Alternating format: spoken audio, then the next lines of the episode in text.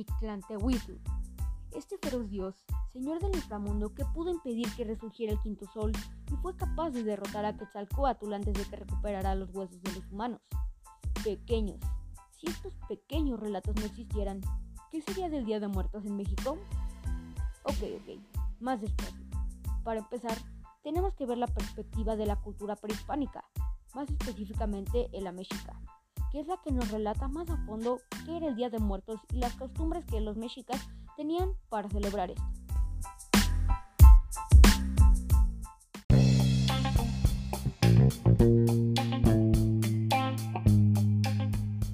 Según las investigaciones, en la antigüedad los mexicas celebraban esa tradición con diversas costumbres, como conservar el cráneo de sus enemigos y hacer una pared con ellos.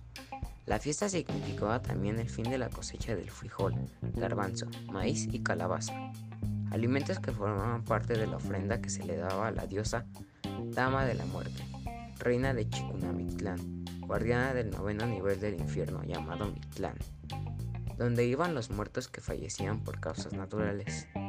Este festival se celebra el noveno mes del calendario mexicano, cerca del inicio de agosto.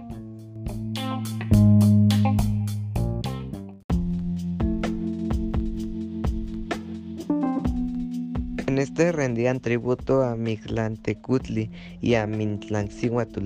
Para ellos, el señor y señora del Mictlán el inframundo para los mexicas, un lugar en donde se puede reposar eternamente. Para llegar es necesario completar nueve niveles verticales. El primero, Chiconahuapan. En este nivel es importante cruzar un río con ayuda de un escuincle. Después llegar al Tepecli Momamictlán, un lugar en donde se tenía que pasar por en medio de dos cerros que se abrían y cerraban, evitando así ser aplastado. Seguido del Iztepetetl, una cueva con puntas de lanzas afiladas que cortan a cualquiera que se atreve a pasar. Tras completar esto se llega al Itzeyacán, mejor conocido como el viento de obsidiana, porque se dice que en esta tierra sopla un viento muy poderoso como la obsidiana.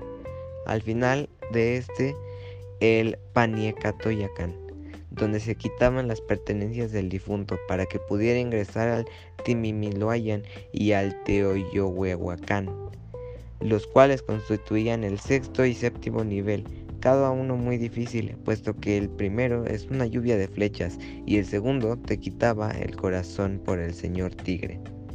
Por último, el Ismitán Apochcalolca, donde se sumergía en un agua negra que liberaba el alma del cuerpo. Tras haber hecho esto, tener una ofrenda para pasar al Chicunamictlán, una puerta que daba al Mictlán.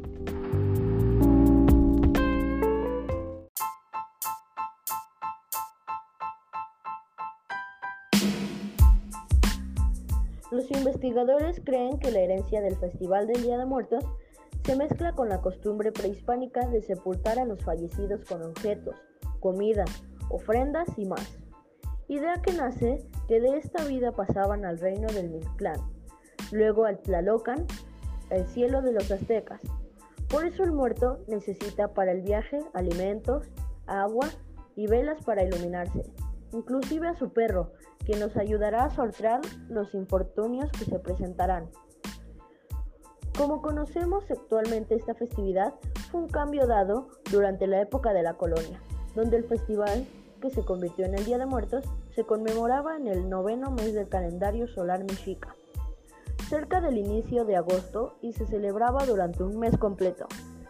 Las festividades eran presididas por la diosa Mictecaquitúhuatl, conocida como la Dama de la Muerte, actualmente relacionada con la Catrina, personaje que representa en sus obras de arte José Guadalupe Posada, y esposa de Mictlanecuti, señor de la Tierra de los Muertos o el inframundo. Esta era dedicada principalmente a niños y a la conmemoración de difuntos.